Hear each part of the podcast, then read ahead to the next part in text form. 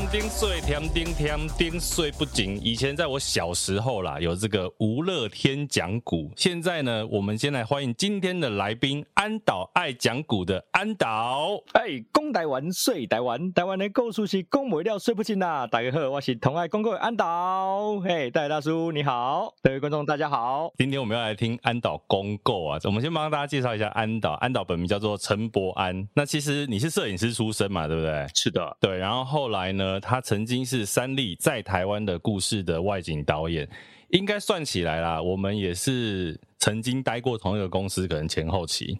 我以前也待过三立，可能比你早一点点，然后我是比较早离开电视圈。哎哎，学长好，学长好。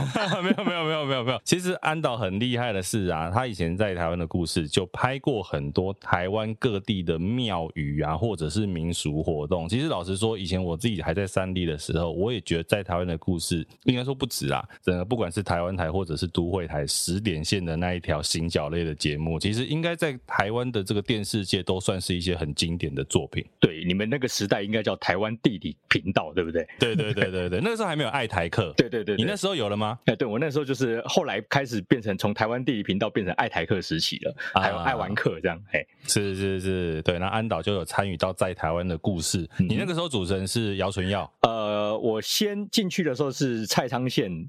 然后后面才变成是姚淳耀。那现在呢？其实安导离开了这个三立之后，现在厉害啦，有自己的频道，叫做安导爱公购。嘿，对，呃，先帮我们介绍一下你自己，曾经你印象中啦，可能从过去三立到现在，你走过台湾多少的庙啊？哦，这个算不清了呢。不过呢，呃，根据内政部的数据统计啊，台湾的庙宇大概哦，光寺庙哦，就有一万两千多间。大大小小有登记的哦，登记的哦，还你还不算私人的公坛或者是没登记的地方。那教堂就有将近快三千多间了。你看台湾一万多间庙宇，其实你这样拍下来，真的应该几百间跑不掉吧？还是更多？我昨天大概呢粗算了一下，大概三百间有。三百间庙宇，你可以选那个啦，乡长、镇长的。哎哎哎，但是这三百间都是分布在台湾各地啊。对啊。啊，原本是因为工作的关系，会想要开始，比如拍庙。庙会啊，还是说你从小其实就跟这些民俗啊庙很有关联？哦，这就要讲到一个很有趣的事情了。我小时候呢，生活的周边都有妈祖庙哦。对，然后还有就是像土地公庙，那因为呢，逢年过节都会有这个热闹嘛，那我们就会喜欢看热闹啊，尤其那种董龙猜啊、舞龙舞狮这样子，那很小就会有兴趣。可是呢，每一次呢，我一开始对庙、对宗教文化这么强烈的兴趣呢，是源自于有一次我就看到哦，从来没看过的一个阵头，嗯，那我就去问。我家里的长辈啊，我们爸爸妈妈说那是什么东西？其实那个时候呢，大人他也说不出所以然来，因为可能是南部来的哦，可能来这边进香的，然后他也没看过，他就说因那南无灰摸锤卖欧北贡卖欧北蒙。你你那次看到什么？呃，那个时候看到八家将哦，对，那因为北部比较少八家将，通常我们知道的八家将就是在。台南啊、嘉义啊那一带会比较多，这样，所以长辈也不知道，他就认为那种开脸的就是神明的护卫，然后他也不知道那叫什么东西，这样问了很多人都没有人可以给我一个合理的答案。那我就想说，既然都没有人能够说出个所以然来，那干脆我自己来研究。所以你后来就自己去研究八家将是在干嘛的？哎，对对对对对，那时候几岁啊？那个时候大概国小的时候，那真正开始有接触，有去。找资料的时候，大概是国中的时候。哎、欸，所以你后来进三立是因为知道是这个节目在拍这样的主题，所以你去应征吗？哎、欸，也不是。其实那个时候，呃，在我进去三立之前，在台湾的故事还不是以宗教文化为主的，因为它毕竟它是一个人文节目。哦，那所以这个人文节目，它只是说，因为你有人，就会有生活，就会有风土民情。那这些风土民情，可能就会跟你这个地方的宗教文化、信仰，或者是这个社区里面的生活有关。你刚刚说你小时候看到这个八家将，你去研究。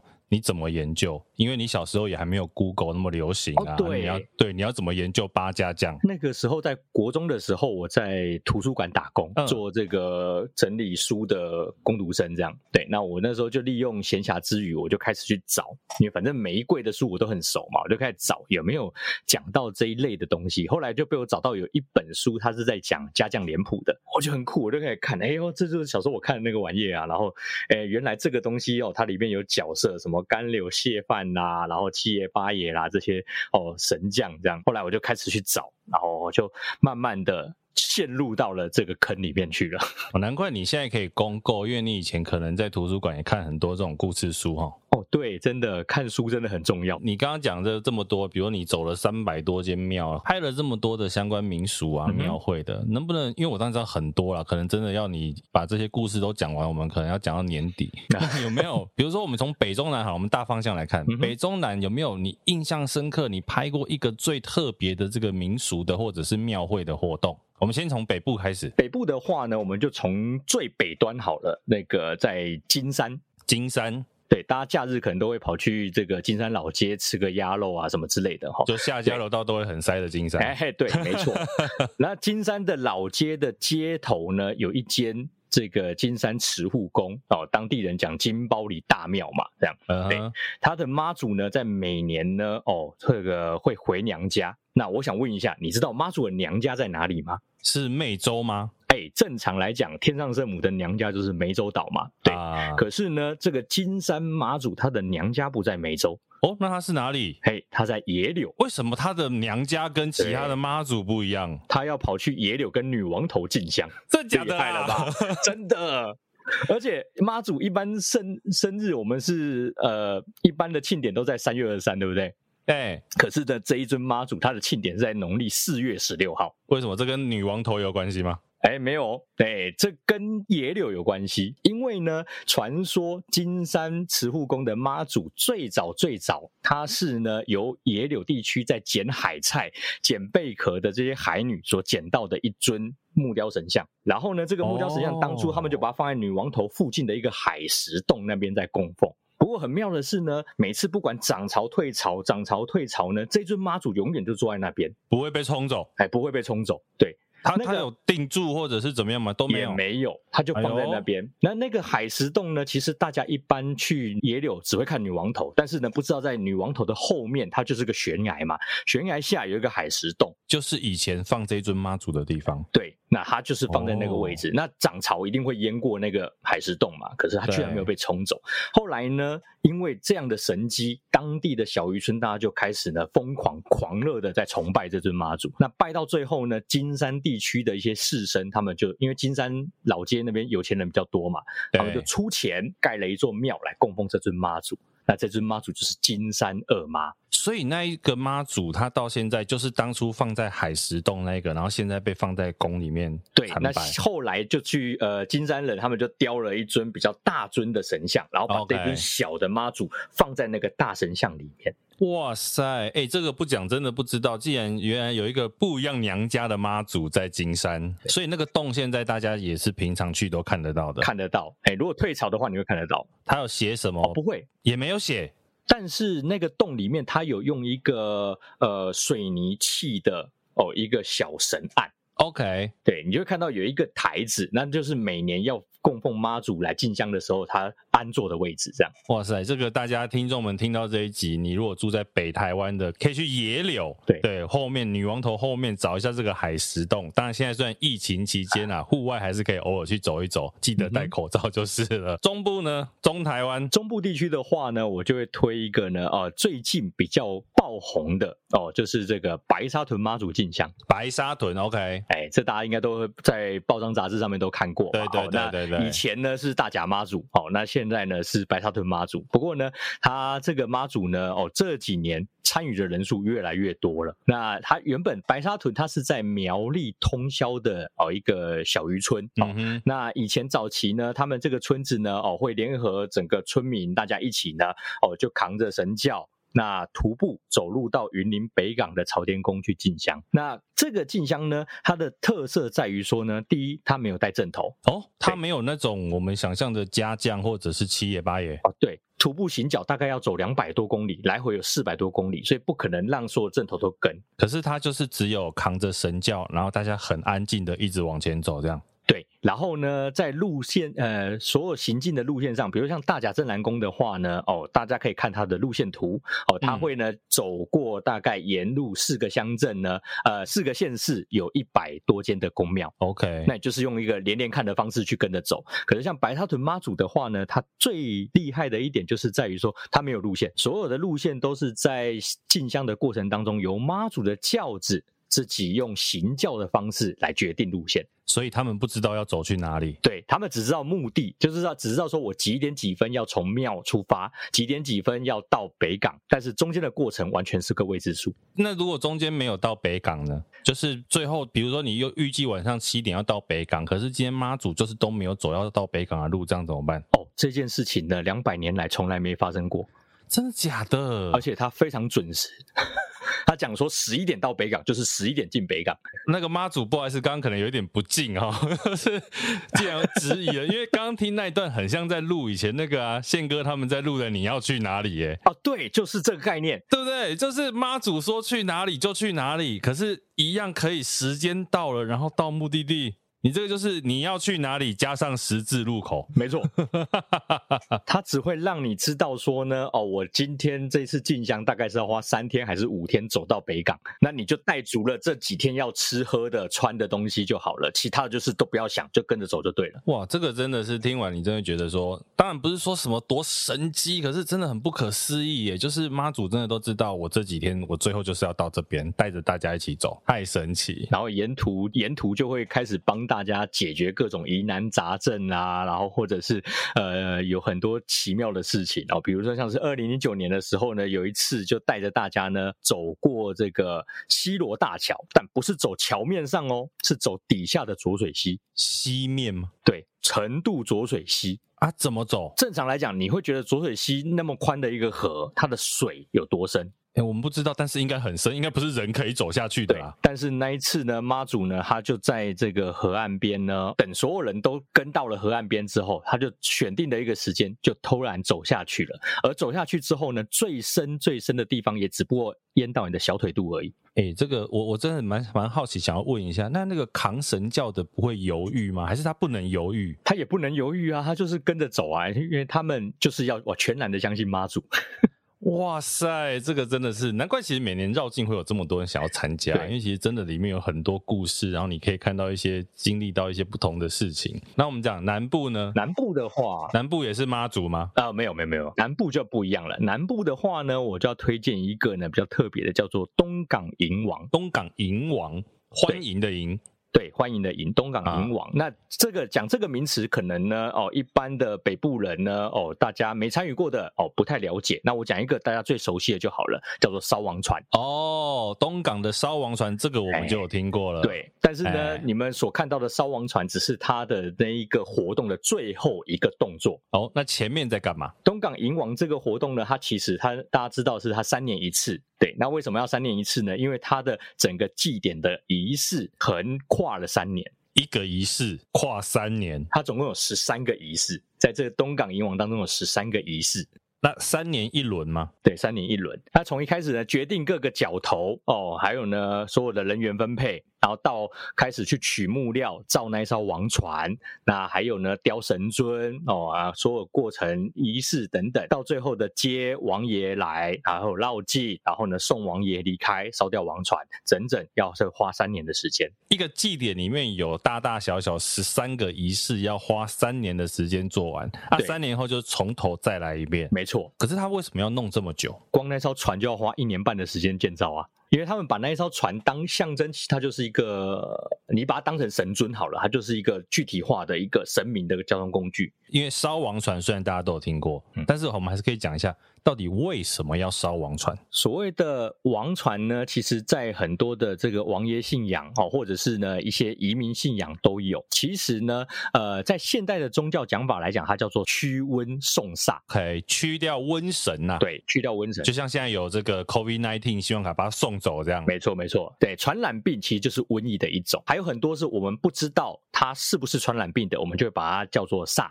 好，比如说煞气啊，或者是一些遇到一些障碍等等，那这些东西我们就要把它送掉。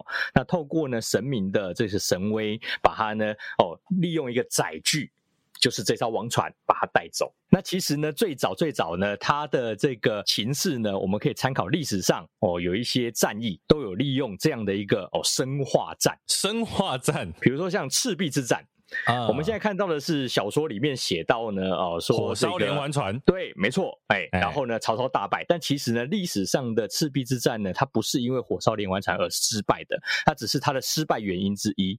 嗯哼，对，那最主要是因为曹操的营队里面呢有瘟疫。哦，因为我们有听过的说法，就是赤壁可能这个，因为他们是北方的军队嘛，对，来到南方之后，可能水土不服，没错。对不对？嗯、对，生病啊，就像你刚刚讲的，其实它是因为瘟疫的关系。对，所以呢，他们就烧船了吗？呃，还不是烧船。几年前吴宇森的电影里面就有演到，在第二集里面他就演到这个这个桥段。当下曹操就命令呢，所有的士兵将这些染病的死伤的尸体呢，放在小船上漂到江东去。哦，他还没有烧，对，飘过去，把这些带有病毒的尸体漂到江东去，让你传染。这样哦，这个听起来跟某国现在的做法也蛮像的哈、哦。哎，不好说，不好说。对。然后小说里面呢，为了彰显诸葛孔明的睿智呢，所以呢，就是孔明上知天文下知地理嘛，所以他一看到这些尸体就发现不对劲，立马叫所有的士兵呢把它集中起来焚烧掉。哦，所以在这边才在烧船，当时叫烧尸体啦。那后来呢，开始有了这样的一个经验之后呢，哦，在很多的沿海地区或者是呢一些。大湖泊或者是大川大海的地方呢，只要有这种瘟疫染病的，我们就会呢用船把它送到别的地方去。这早期叫做游地河，游地河就是游地面上的河。那我们把它送走，反正送到别人家就是就不干我的事了啊，瘟疫就除掉了。那后来呢？哦，可能是因为呢近代大家良心发现，觉得说呢，哎，我也飘到别人家去，别人就染染病了，那所以我们不要造成别人困扰，干脆把它烧掉。所以呢，叫做游天河。河。哦，它现在叫游天河，哎，这个很有趣的，从游地河到游天河，这个也算大家慢慢良心发现了哈，不要说只推去别人家，勿管他人瓦上霜，没错，我们还是管一下这样。你看，像刚刚讲到北部、中部两个，你比较印象的是妈祖，然后这个南部是东港的这个迎王烧王船，嗯、所以其实一般呐、啊。我们我们自己对于庙的故事都是比较知道说哦，比如说这一间是城隍庙，这一间是妈祖庙。那我们小时候可能看过一些民间故事啊，知道这一些主神是怎么来的，他的故事的背景等等的。可是像身为你们像做这种比较是民俗庙宇的制作单位来讲，你们要怎么去发掘每个庙宇不同的故事啊？其实很简单，从人的角度去看就可以了。嗯，对，因为毕竟在谈故事这个节目，它是一个人文节目嘛，那它可能不像，它是到后面才开始有衍生出像宝岛神很大这种专业的庙宇节目，对，所以我们在节目的发想跟企划的出发点还是以人为重心。嗯哼哼哼哼，人的话怎么看呢？最主要有一个东西就是族群是最最有最显著的，这样怎么说？比如说呢，以妈祖为例，全台湾各地都有不同的妈祖庙，到处都有，可是呢，这些祭拜习俗都不一样。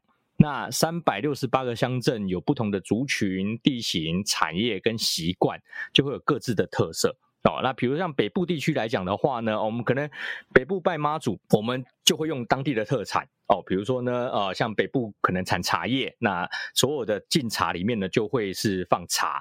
可是像南部地区的话呢，他们没有产茶叶的，但他们就会放酒哦，一定要米酒。或者是高粱酒等等，这样、哦、对。北部跟南部在拜妈祖的时候，前面放的饮料也不一样。对，那可以放三黄三家吗？啊，也是可以。嘿，我这一集录完会不会被妈祖打死？不会，不会，妈祖是慈悲的。嘿，但是王爷的话我就不知道了。OK，所以放的饮料不一样。对，那这这只是单饮料而已。那甚至呢，可能每个乡镇在拜的神明都不一样。尤其台湾，它是一个移民化的呃社会。是，那很多的先民在这三五百年来呢，他们可能分别从泉州、漳州、福建、广东一带移民过来的，那就会带来各自的原乡信仰啊。比如像是你，如果你看到一个地方，它有开漳圣王、辅信将军，或者是呃广惠尊王的，那这个地方它可能早年它是漳州人的移民哦。哎，那如果你看来的，对，那比如像我们三峡有清水祖师哦，有保生大帝，那我这里就是泉州人的移民。所以他们这一些主神可能过去也都是以泉州移民为主，或者是以漳州移民为主。那我有一个问题，我好奇，我突然想到，我小时候我住在宜兰哦，然后呢，我家的前面就是一个叫做三山国王庙。哎，是，据说啦，我印象中好像是客家族群的庙宇。没错，没错。哦，这个你看，安导随便问一个庙，他都知道呢。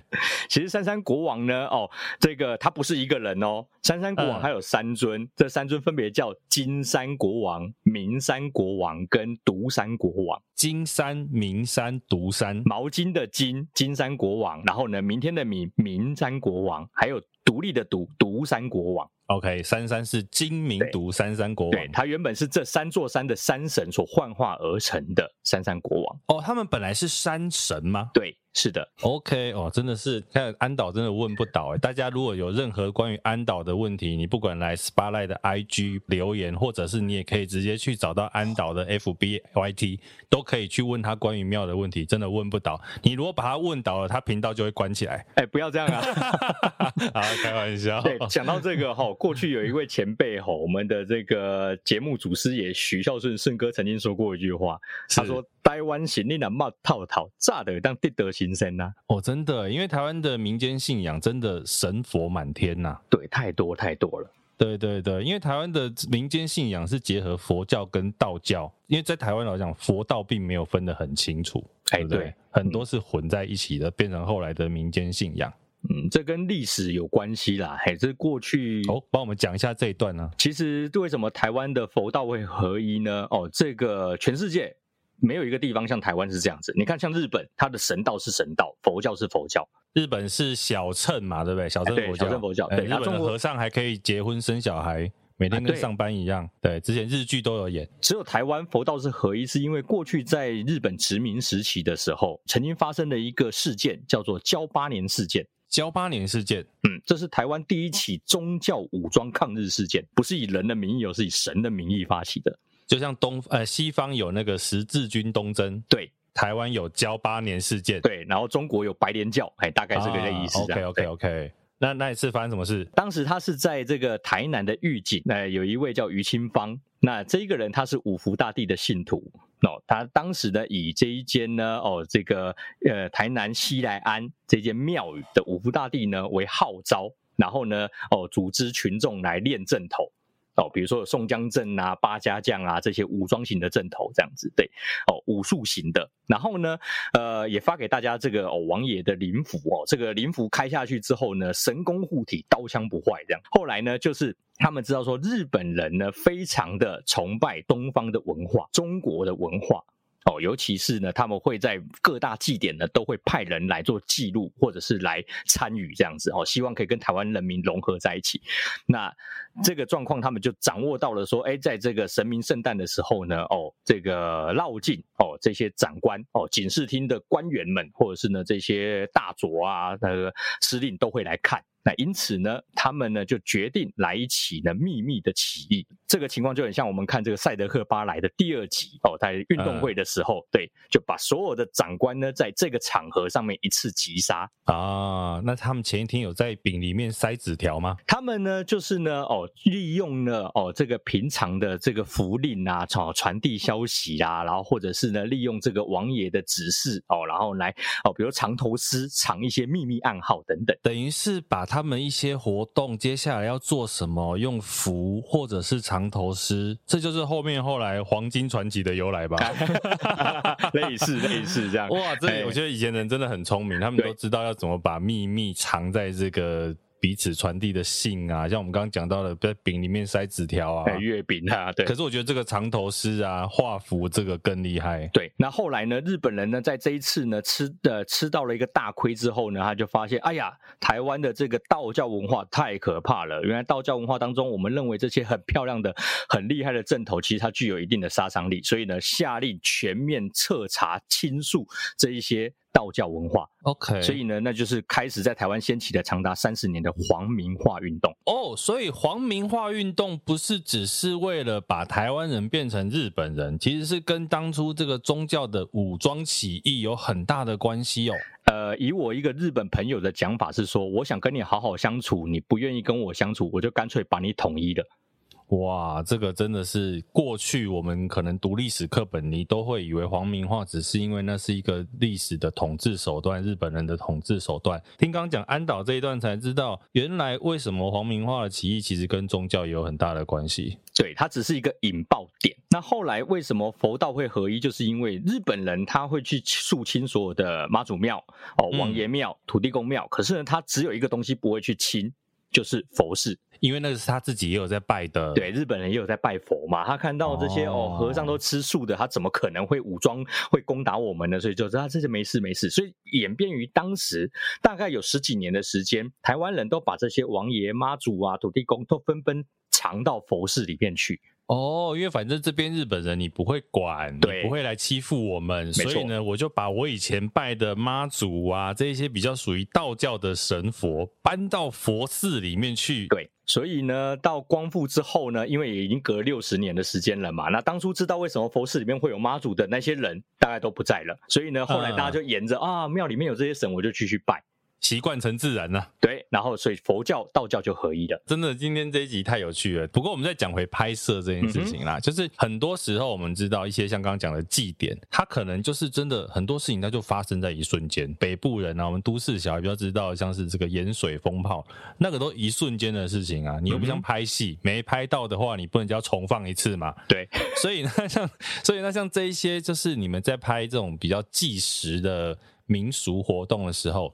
我们要怎么去确定到自己说，我一定会拍到我要的东西呀？每个节目它都会有事前的这个看景，哦，还有呢沟通计划啊、接洽等等。对，那像遇到这些事情呢，我们就会跟地方的文史工作者，或者是主办的庙宇，还有呢哦一些实际操作的人员哦，阵头人员等等呢，哦去做详细的沟通跟规划。我们要确定说呢，他们在什么时间点会有谁哦来点燃这个盐水风炮？这个盐水风炮它会放在什么位置？那我在哪个地方周边有没有制高点，或者是呃比较好拍摄的角度哦，我都要事先去看过。但是也会有一些。意外就是，比如说像是在行进间，尤其绕境的途中，对发生的一些事情，那只能够靠我们的经验来判断哦。比如说，可能像呃白沙屯妈祖，他在进香的过程当中，突然间转向冲到一个小巷子里面去，然后呢，可能去帮一个重症的孩童治病哦。那我们在他转向的时候，我们就要判断说，到底要跟还是不跟？可是不跟你会漏画面啊。对，那当下我们要就要判断说，哎，这个场景。这个位置发生的这件事情，他是要去哪里？对，你刚刚说他真的要去巷子里面帮小朋友治病那次，你有跟进去吗？有漏掉，有漏掉，一定会漏掉的。那后来有没有觉得很干？哎，是还好，因为后来妈祖又在还我们一个更漂亮的画面。真的吗？他还你什么？哎，就后来呢，我们就过了下一个乡镇之后呢，那我们就在路边休息。那就想说呢，好了，等他过来好了，因为摄影师大家扛着机器很累嘛，然后要拍又是很长时间的。那休息休息之后，就发现怎么人越来越多。了，我们想说奇怪，我们早期没有像现在有 GPS 这样的 app 可以看，对，好，那我们根本不知道说妈祖要往我们这个方向过来。随着人越来越多，这种我们想说啊，算了，现在人都过来了，我们想移动，想开着外景车出去也出不去了，就在原地等。然后呢，等着等着，看到呢，哎，他的这个轿子越来越近的时候，就让摄影师先拍一些画面。拍着拍着呢，妈祖就冲到我们休息的那个点的隔壁那间。住家去休息了，我们完全没有移动，我们就在那边看着他进来进来，然后就进到隔壁去了，这样一进到底，哇，这个画面拍起来有点爽哦，对，超爽。我觉得妈祖可能会找镜头，对，然后后来我们就有一个不成文的规定，就是那一次经验之后啊，就是如果以后哦，各位这个有想要去拜白沙屯妈祖的呃这些同业伙伴们，哦，记得拿着你的脚本，好，先到白沙屯拱天宫去拜拜，先跟他。报告一下你的脚本企划内容，他会帮你想办法把画面搞定的。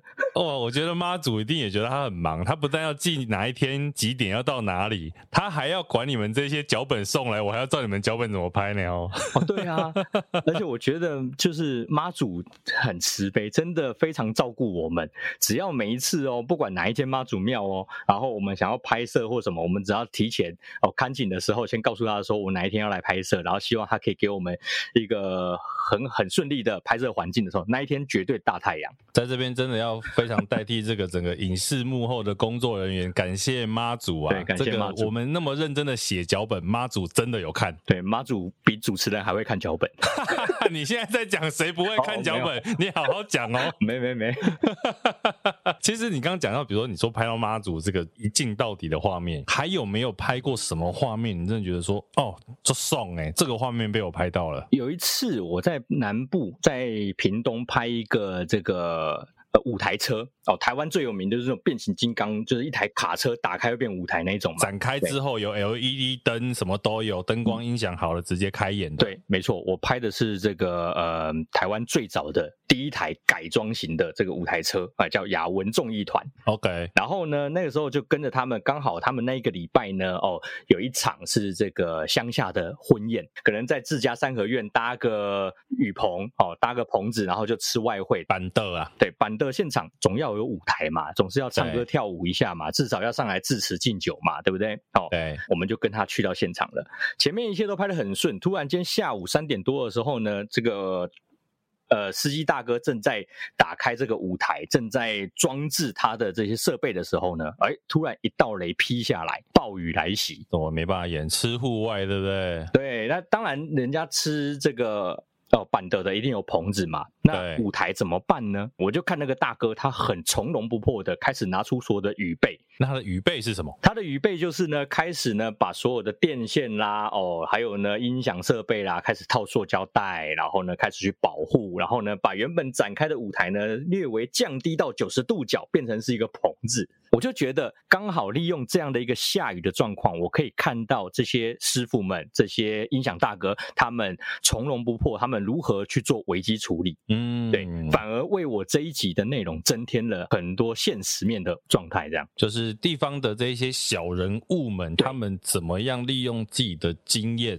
然后很快的就解决了当下的问题呀、啊。没错，没错。你讲到这个，我想到就是说，可能在拍久了之后呢，我们很多人会注意的是仪式，嗯、注意的是流程。对。可是其实，在这些东西背后，可能有更多是属于这一些地方、这一些民众他背后的一些小故事。但是当然啦，仪式的话也是有啦。我们有拍过一些很非常奇妙的，像是呢，有一年我们在嘉义过沟拍一个。对他们的火灯节，嗯哼，火灯，我们以前比较听到的是放水灯，基隆。哦，对，那火灯呢？火灯就是呢，他们用竹子去做一种特殊的火把。那为什么要做这个火把呢？哦，因为呢，他们的过沟当地有一个王爷庙呢，李府千岁庙叫建德宫。哦，他每年在农历的六月底、七月初的时候呢，会率领全村的村民一起去赶鬼。哦，大家一起来赶鬼。对，这跟史莱姆好像有一点像。对对对对对，抓鬼特工队这样子。所以它早期的名称叫做呢过沟赶鬼节。那后来呢，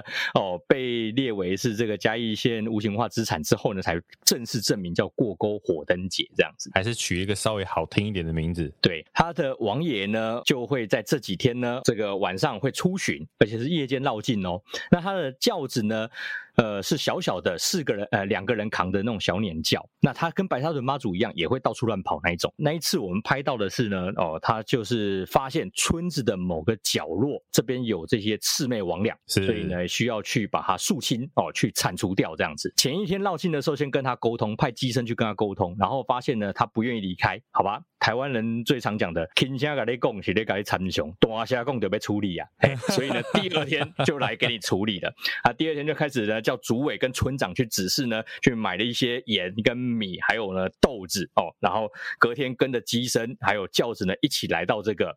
大树下。在村口旁边的一棵大树下，早期老一辈都会说什么竹林啊、榕树下或者这些大树底下容易聚阴气，对，啊，就是鬼藏在这里面。那就在当下呢，继续跟他沟通，撒盐米，然后呢，鸡生呢在跟他在呃对谈的时候呢，发现这个鬼就是不从，这个妖怪是不从。那最后呢，不得已呢，王爷叫就来撞这个树，撞完之后呢，鸡生一句话，然后所有人开始拿锯子把那棵树给砍掉，砍树的意思。对对对对，嘿，扑球啊嘛，扑啊，然后就把那个树砍掉了。啊，这样就砍完了吗？砍完之后把那棵树烧掉就没事。所以大家发现，大家都很喜欢把这个病毒啊，把人啊、死掉的尸体啊、鬼啊，用烧的就可以烧掉。对，因为在这个早期哈，这个远古时代就认为说火是最亲近的嘛。所以人是发现火之后，它是最干净的东西，所以一切呢就是让火哦送上天就好了。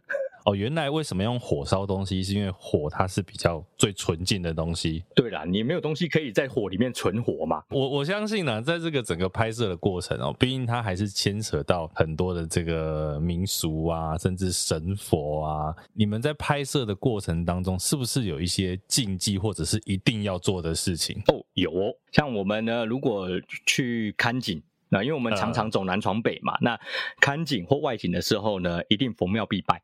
OK，只要有庙，不管你要不要拍，对，经过就是要拜一下。比如说，可能今天我们来的这个地方，刚好它这一个村子有一间庙，我们就会去那边呃行个礼，然后呢呃讲一下说我们今天来路过贵宝地，在这边拍摄这样啊、呃，请帮帮忙这样子。嗯，好，那或者是呢没有庙的话呢，哎，教堂我们也会。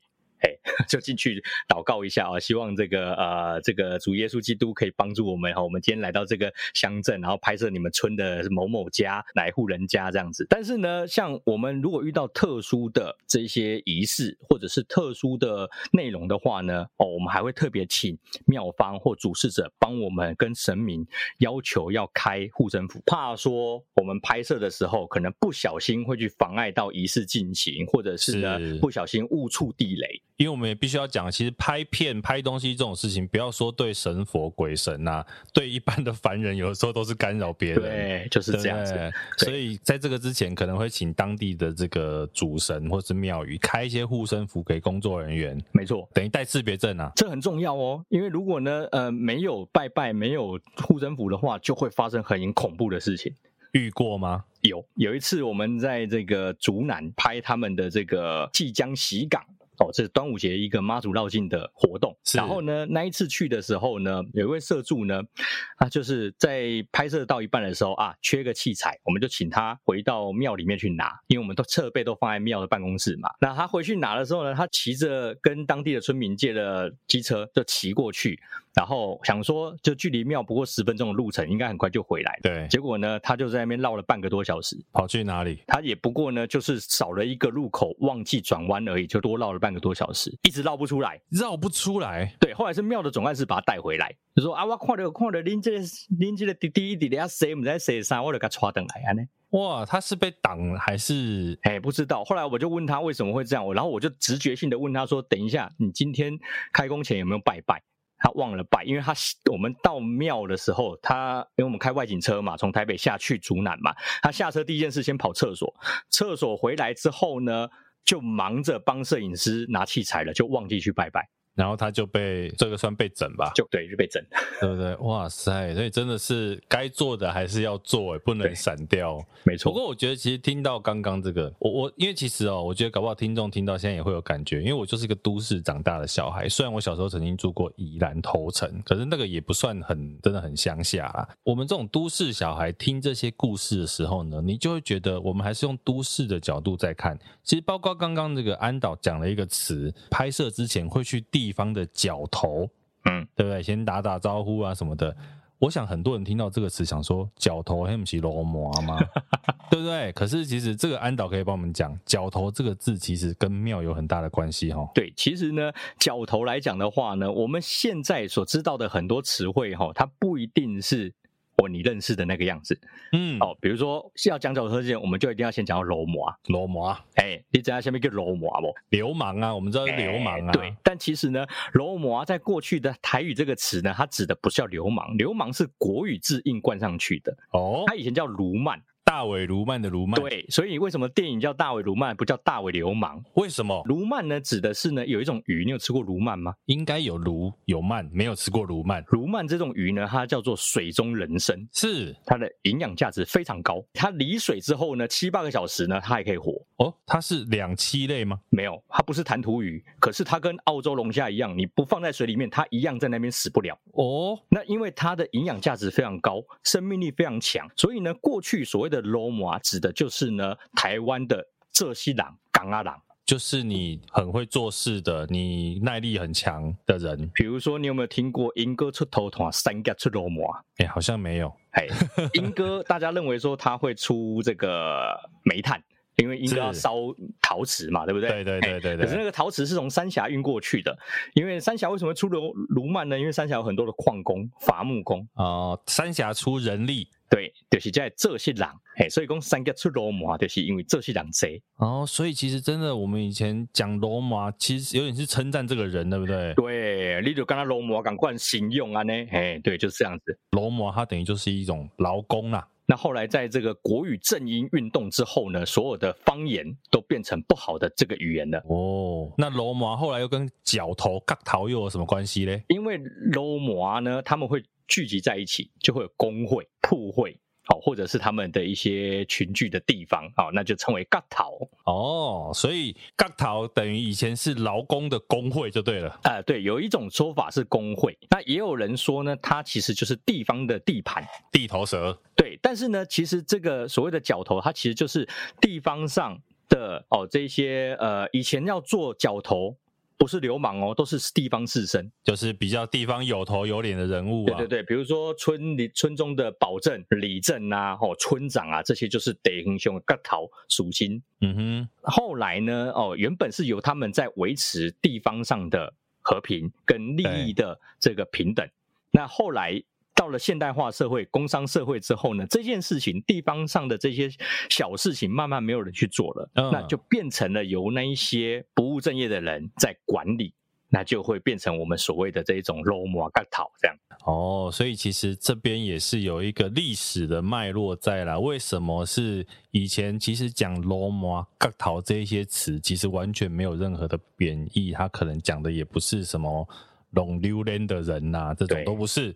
可是到现在呢，经过这个历史的转化之后，包括其实前面讲的这个国语正音运动，慢慢的这些罗马角头这些词，可能现在这比较有一些负面的这个形象在里面。没错，聊到这个啊，其实我们也蛮想问的，就是说，尤其你拍了这么多庙会民俗的活动，那其实像我记得去年年底的时候，那个蒙甲青山宫他们在半夜绕境，嗯、那其实那个时候造成一个很大的话题，就是因为他半夜。两点在放鞭炮，可是其实万华大家知道，它再怎么样台北市的边陲，它还是台北市，还是一个属于是城市里的一个部分。所以，所以那一次很多的民众居民可能对他们半夜绕境放鞭炮这件事情有很强烈的这个抗议啊，甚至一些民代啊、立委什么的，我想他们电话也是接到手软，一九九九打到手软。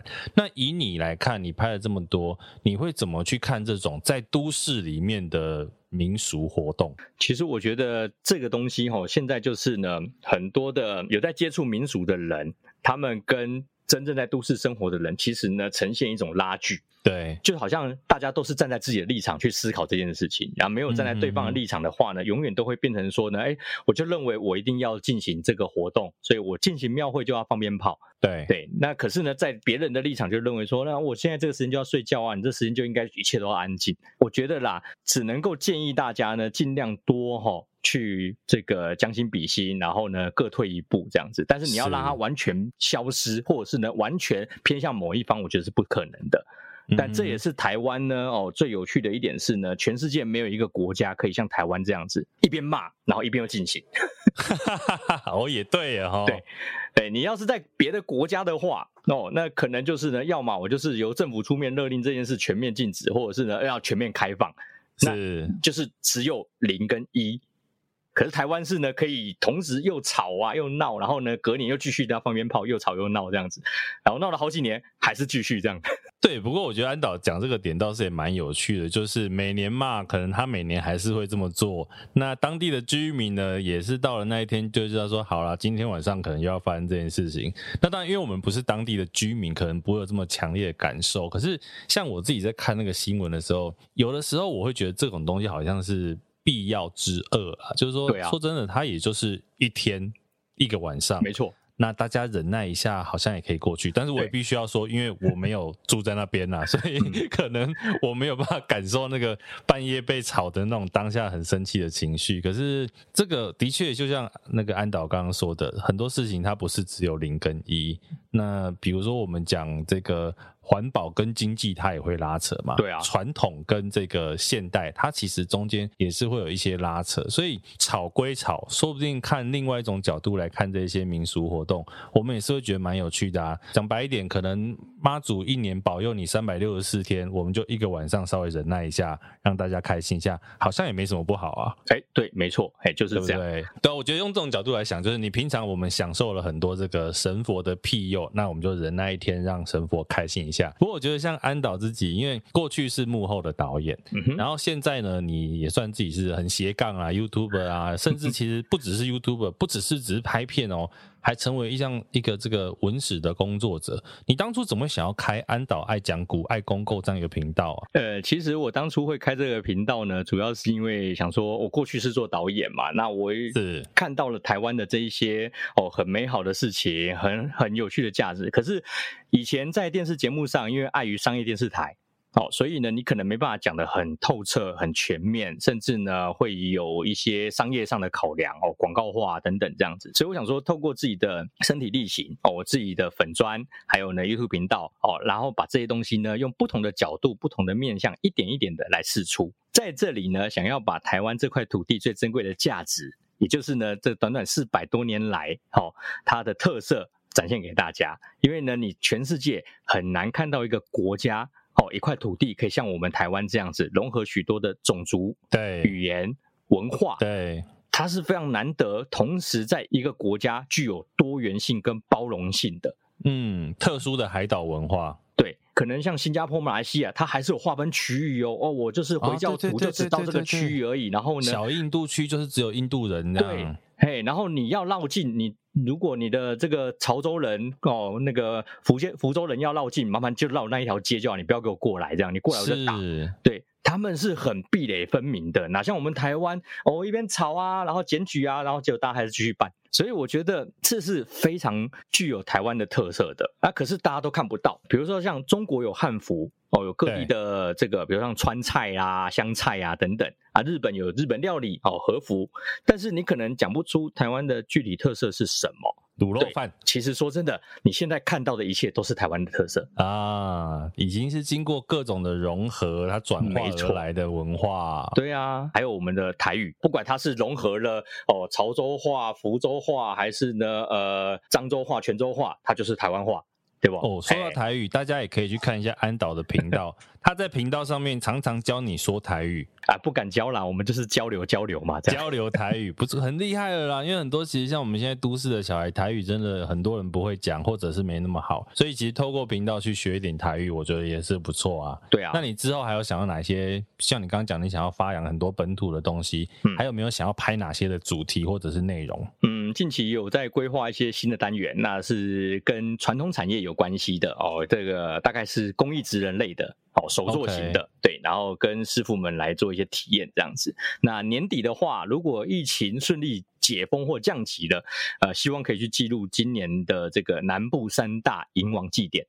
三大，你刚刚只讲一个东港啊？对，哎，东港是我们看到，因为它就像大甲妈一样是颇具盛名的嘛，所以对很有名。但是呢，其实还有两个哦，呃，像是南州银王，还有一个是小琉球银王。南州跟小琉球都是迎王爷就对了，哎，对，那像这样的活动呢，其实它不只是迎王爷哦，我们所谓看到的是呢，哦，它是王爷庙在办这个活动，但它的王呢，其实是呢代天巡守的哦，这些监察御史，像是巡案大人。今天这一集我们可以听到安导讲了很多很多从不管我觉得从庙出发，因为其实我们知道庙本身就是很多台湾地方的生活中心，嗯，所以除了庙的故事以外，我们也可以听到很多台湾地方的故事。其实真的很推荐大家可以持续来关注这个。安导爱讲古的，其实有粉专，也有 YouTube，对不对？对，没错。对，不管是上面的文章或者是影片，都可以看到很多这个台湾风俗民情的这种故事。虽然现在疫情期间，你也可以上去学学台语啊。